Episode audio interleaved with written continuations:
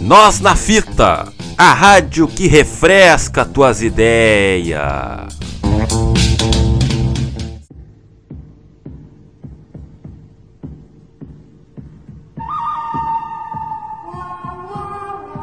Demonstrando o comprometimento que a Web Rádio Nós na Fita tem com a educação e com a cultura, idealizamos um novo programa para dar sequência à aventura de desbravar a história mundial.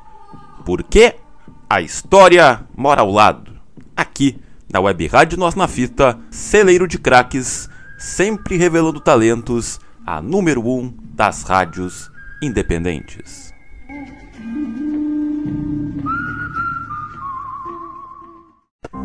Olá, amigos da Web Rádio Nós na Fita. Eu sou Leonardo Sá e a história mora ao lado.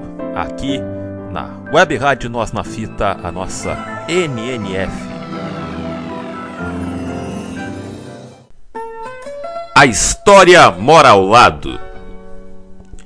A terceira edição do programa A História Mora ao Lado, um programa idealizado, produzido, editado e roteirizado por Felipe Braga, com a locução de Leonardo Sá.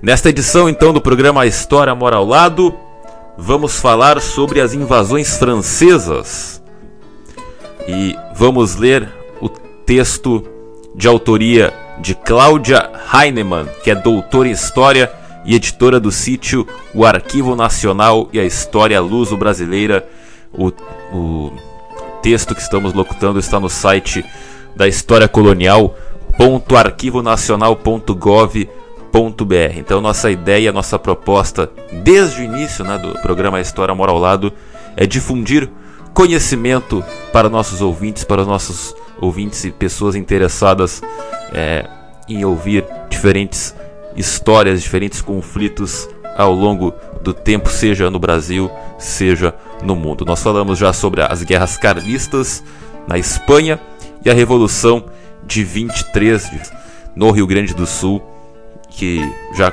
vai completar aí 100 anos. Enfim, vamos então com o programa de hoje, o Invasões Francesas no Brasil. O sentido das invasões.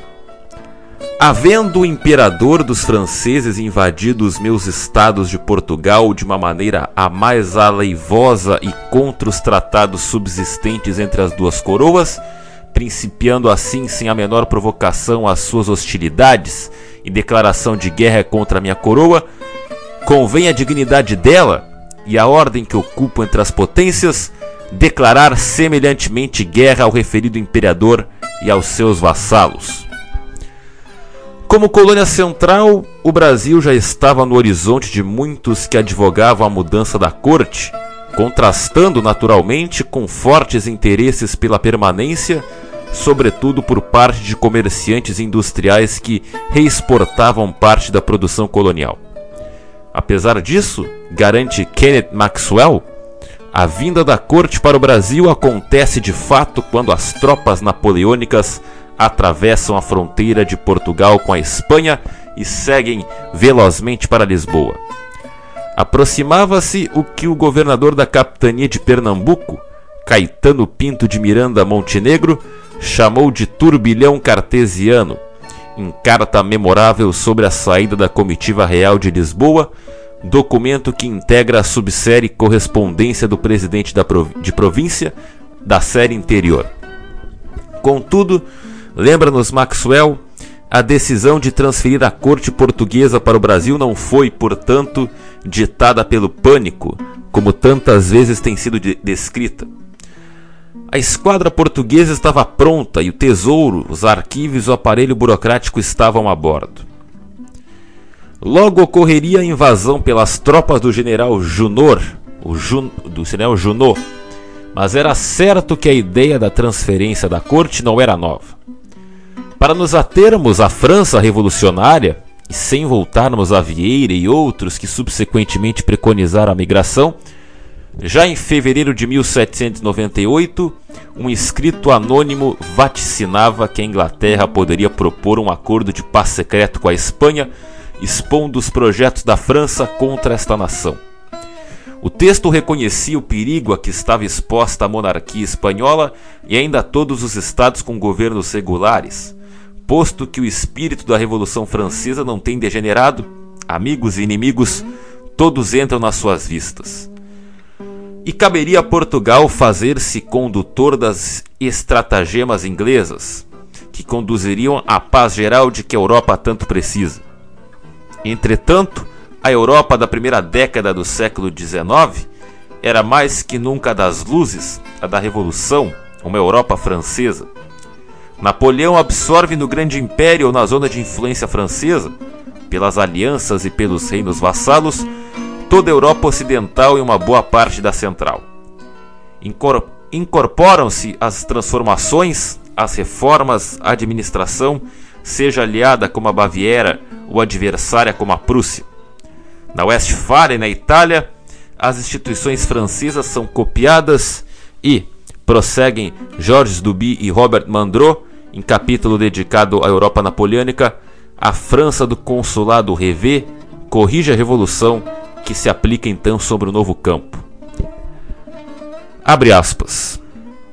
Essa Europa feudal que serviu de refúgio à contra-revolução e que sofre, por sua vez, pela autoridade, sem os tumultos e as experiências sangrentas, uma revolução pelo alto. A redistribuição administrativa em departamentos ou círculos e suas subdivisões é a ruína dos particularismos locais, urbanos ou feudais, vivendo na terra do império. A aplicação do Código Civil é de modo automático a abolição de todo o regime feudal em proveito da igualdade dos cidadãos. A destruição de ordem de privilégios em benefício de camponeses e de burgueses. Fecha aspas. As invasões assumem o sentido mesmo da revolução, levando-nos, ainda, a pensar o processo de formação dos estados absolutistas, esse evento central da época moderna que instituiu o campo das relações internacionais, garantindo um espaço extrapolítico. Ou seja, de modo equivalente à elevação do Estado acima das paixões e da religião, operou-se no direito internacional europeu uma clara diferenciação entre interno e externo. No século XVIII, explica Reinhard Koselleck, essas fronteiras são desestabilizadas. Por um lado, cessadas as guerras internas, em virtude do contrato firmado acima das consciências privadas, a guerra torna-se um fato externo e é movida pelos estados absolutistas. Por outro, as luzes configuram um novo cenário. Assim, no decorrer do século XVIII, a política secreta praticada nos gabinetes e o cálculo racional transformado em rotina deveriam tornar-se, tanto quanto o próprio sistema absolutista, alvos de uma crítica que exigia publicidade. A universalidade das teorias morais iluministas ultrapassou todas as fronteiras que a política havia traçado cautelosamente. Na medida em que a moral iluminista pretendia ter a mesma validade da China à América, de Paris a Pequim, ela desfez qualquer diferença entre interior e exterior, entre os estados, entre a Europa e além-mar, assim como entre Estado e indivíduo, homem e cidadão. A política absolutista que repousava nestas separações foi questionada em toda parte. Era, por um lado, o caráter universal que ecoaria na Europa e na América ou no Brasil joanino, como se queira definir esse novo espaço que se constitui. Pela guerra e pelo saque, pelas reformas administrativas e políticas, pelas ideias, esse é para personagens como o Bispo de Algarves, o regime imposto, caracterizado em carta de 1808 ao príncipe regente. Ao congratular Dom João por sua aclamação no reino de Algarves como legítimo soberano e libertador deste reino, o bispo refere-se ao jugo tirânico da França, ressalvando ainda que era necessário enviar um exército numeroso para Lisboa a fim de livrar a capital da terrível opressão que ainda está padecendo. As ideias francesas foram recorrentemente descritas como perigosas, insidiosas, mais temíveis talvez que a força militar que as invasões. A lealdade e o patriotismo dos portugueses, questões que vêm à baila em tempos de ocupação, seriam compensados pelo príncipe por meio do ensino, como se lê em cartas aos governadores do reino de Portugal e Algarves, em que afirma ser, abre aspas, o melhor antídoto contra os falsos princípios que o governo francês tem espalhado às luzes estudos, o que serviu agora bem pelo puro patriotismo que se manifestou entre os estudantes da célebre Universidade de Coimbra, e sendo igualmente este o melhor meio de aumentar a felicidade da nação, o que muito interessa ao meu paternal coração. Ordeno-vos que procureis, quanto for possível, adiantar o número de escolas de ler, escrever e contar, a fim que as classes inferiores reconheçam muito que me ocupo de sua felicidade e que igualmente promoveis os estudos maiores da Universidade de Coimbra. Fecha aspas. Evento característico do período pombalino, a reforma do ensino em todos os níveis teria sido inspirada na ilustração, no conhecimento construído pelos paradigmas da Revolução Científica. Mas após a Revolução de 1789, entre outros fatos que se evidenciam, como a fragilidade do equilíbrio entre Portugal e Espanha, acaba por emergir uma imagem global de revolução, tardia, após uma primeira aprovação das medidas da Assembleia Nacional. Desse modo, diz Ana Cristina Bartolomeu de Araújo, janeiro de 1790 já traz a desilusão. Os amigos da liberdade convertem-se em inimigos do sossego público. Horror, delírio, anarquia são as imagens da revolução, do grande medo, não no cotidiano popular, mas entre as elites. Livros proibidos, apresamentos de navios franceses, expulsão ou prisão de franceses que viviam em Lisboa. O silêncio terá sido, para a autora, um misto de curiosidade e medo diante dos acontecimentos e das notícias que circulavam. É o medo que transforma o desenrolar dos acontecimentos vindos de França numa sucessão traumática impresta à morte do rei, na guilhotina, em 21 de janeiro de 1793, a carga simbólica de emblema macabro da Revolução. No início de fevereiro de 1793, a coroa portuguesa ordena 15 dias de luto rigoroso pela morte de Luís XIV. Desde então, foram se tornando mais nítidos os contornos da legenda negra da Revolução. Entre muitos aspectos, os documentos conservados no Arquivo Nacional descrevem a década de 1790 e os primeiros anos do século XVIII, século XIX, perdão, quando se movimenta a diplomacia e sucedem-se conflitos de menor escala. Exemplares nesse sentido são as instruções do diplomata Francisco José Maria de Brito a respeito das negociações de paz entre Portugal e França, nas quais transparece que o ministério português acreditava não ser conveniente nem seguro estabelecer a paz antes da Inglaterra ter feito a sua com a França. Para o continente, havia o fato da Revolução Francesa e o que então se seguiu, um processo que, na avaliação de Eric Hobsbawm, tinha duas faces, que se definem, por um lado, em torno das ideias e, por outro, das relações entre os Estados. Encaminha-se a política francesa para os interesses de governo, enquanto transpira o tom triunfante na correspondência joanina em relação às derrotas sofridas por Napoleão. Já em 1813, em carta do Conde de Aguiar, Dom Fernando José de Portugal e Castro a Pedro Machado de Miranda Malheiros, vem a ordem de Dom João para que houvesse luminárias por três dias consecutivos, em virtude da batalha que os exércitos aliados ganharam dos franceses. A guerra ininterrupta na Europa caracteriza o período entre 1792 e 1815, quando dois tipos muito diferentes de beligerantes confrontaram-se durante aqueles 20 anos: os poderes e os sistemas. A França, como Estado, com seus interesses e aspirações, enfrentou ou aliou-se a outros estados do mesmo tipo, mas, por outro lado, a França, como revolução, inspirava os outros povos do mundo a derrubarem a tirania e abraçarem a liberdade, sofrendo em consequência a oposição das forças conservadoras e reacionárias. Sem dúvida, depois dos primeiros apocalípticos de guerra revolucionária, a diferença entre estas duas linhas de conflito diminuiu. Ao final do reinado de Napoleão, o elemento conquista e exploração imperial prevalecia sobre o elemento libertação sempre que as tropas, que as tropas francesas derrotavam, ocupavam ou anexavam algum país, e assim a guerra internacional ficava muito menos mesclada com a guerra civil internacional, em cada caso doméstica. Por outro lado, os poderes contra-revolucionários estavam resignados à irreversibilidade de muitas das conquistas da Revolução na França e, consequentemente, prontos a negociar a paz. Uma cronologia das invasões também localiza os diferentes momentos expressos em uma documentação que, em si mesma, protagoniza essa história.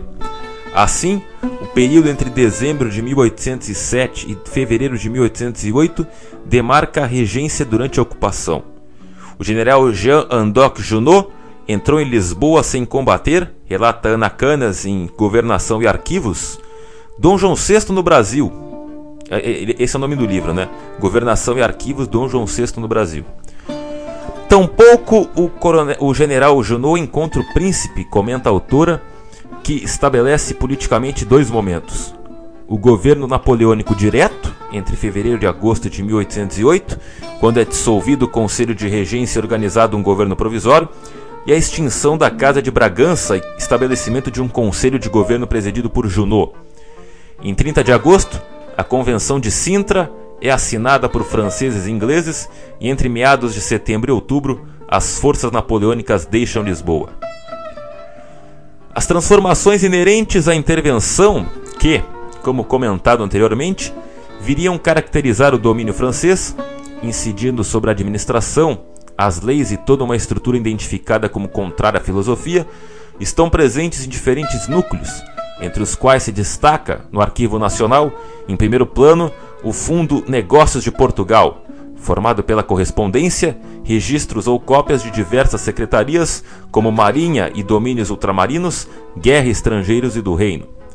Mas são também notáveis documentos como os organizados sobre o fundo GIFI ou GIF, ou GIF, talvez menos conhecidos, como os do conjunto, do conjunto documental que reúne as repartições Ministério do Brasil, Ministério dos Negócios do Reino, Ministério dos Negócios do Reino e Estrangeiros, né? Ministério dos Negócios do Reino Estrangeiros, Ministério dos Negócios do Império Estrangeiros e Negócios Eclesiásticos, Eclesiásticos, né? Os Ministérios dos Negócios do Império e Estrangeiros e Negócios Eclesiásticos, que trazem papéis tais como o Manifesto em Espanhol dirigido pela princesa Dona Carlota Joaquina aos vassalos da Espanha, acusando Napoleão Bonaparte de falsas políticas com o objetivo de invadir o reino.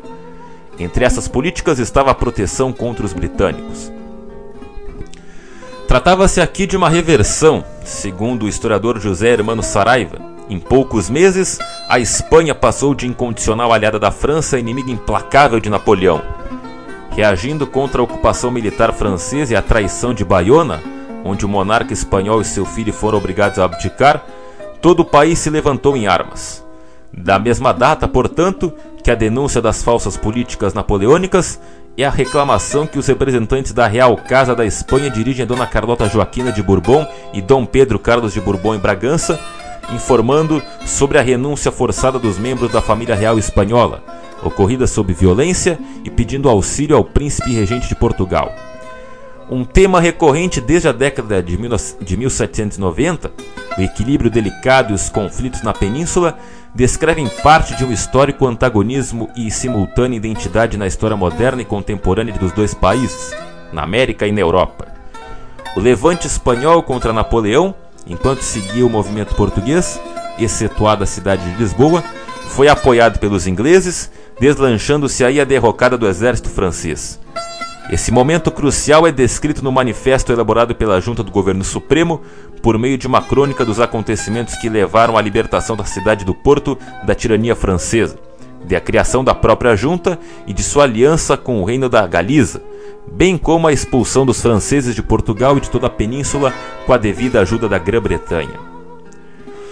O sentido das invasões francesas para a população portuguesa e o lugar que a expulsão das tropas veio a ter entre as classes dominantes e as camadas populares são visíveis em documentos como os que falam da punição aos traidores, tratando das penas que deveriam receber os que, os que antes e depois da invasão francesa mostraram-se partidários da França, ou dos que festejaram o dia que a Casa de Bragança foi declarada extinta e foi suprimido o governo estruturado pelo príncipe regente. Nessa correspondência, assiste-se à essência da reação, em Portugal, a presença francesa, independentemente dos saques ou outros atos daquele exército. Um sebastianismo toma conta do país nos anos de ocupação e guerra, enquanto triunfa a ideia de uma restauração. Em diferentes localidades, evidencia-se o poder das, das, aristocracias e se salva a face do absolutismo, escreve Ana Cristina Bartolomeu de Araújo, enquanto indica o fenômeno popular que igualmente irrompe, marcado por ancestrais representações socio-religiosas em que se destaca um vigoroso antissemitismo. Nos dois casos, do sentido da restauração e do ataque aos chamados cristãos novos, o clero terá atuação importante. A satanização dos franceses e sua associação com os judeus, as multidões pedem a morte de judeus e jacobinos, frutificam no sentimento do medo, também essencial, segundo Mário Carvalho Cardoso, para a compreensão desse momento. Abre aspas.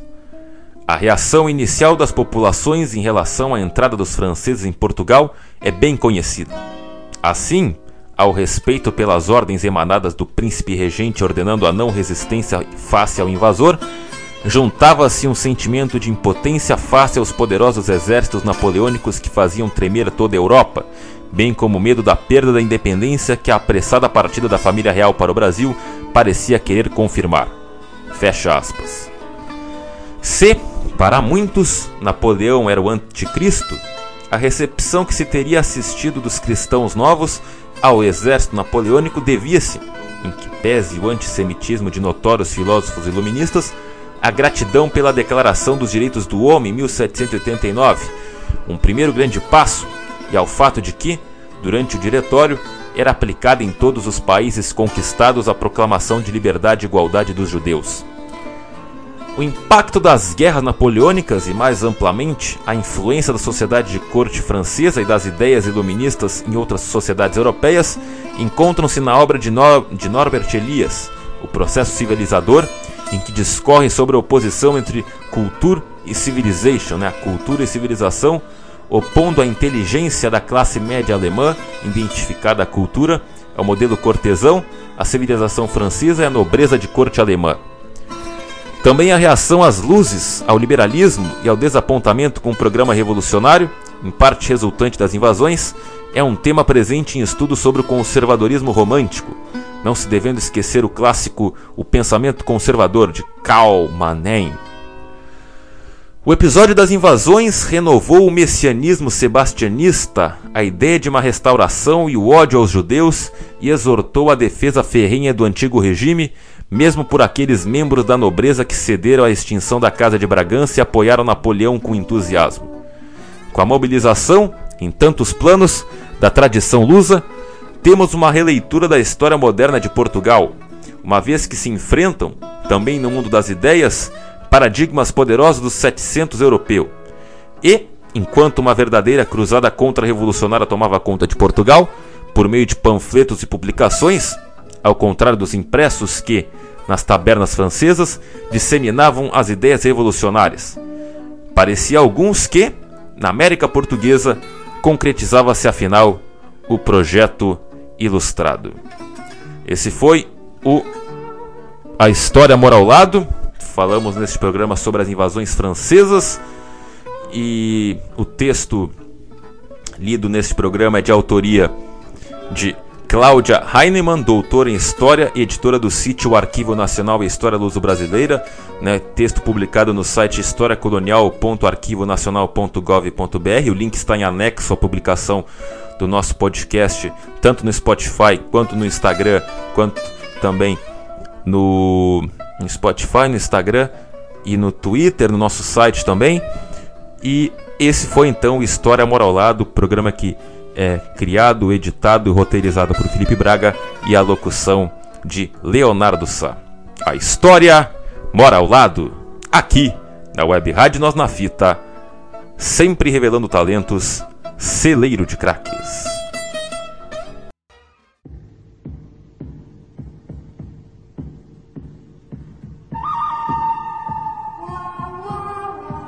Demonstrando o comprometimento que a Web Rádio Nós na Fita tem com a educação e com a cultura, idealizamos um novo programa para dar sequência à aventura de desbravar a história mundial. Por quê? A história mora ao lado. Aqui, na Web Rádio Nós na Fita, celeiro de craques, sempre revelando talentos, a número um das rádios independentes.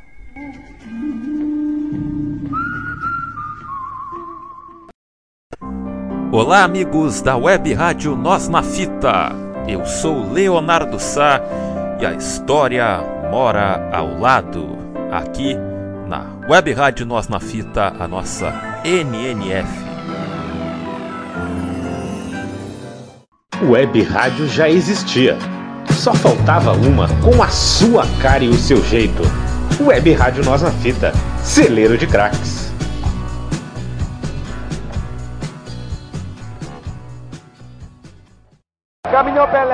Apontou. O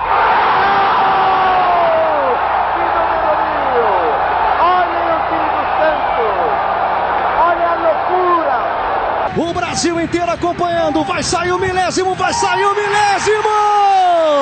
É o milésimo gol! A Web Rádio Nossa Fita também é mil!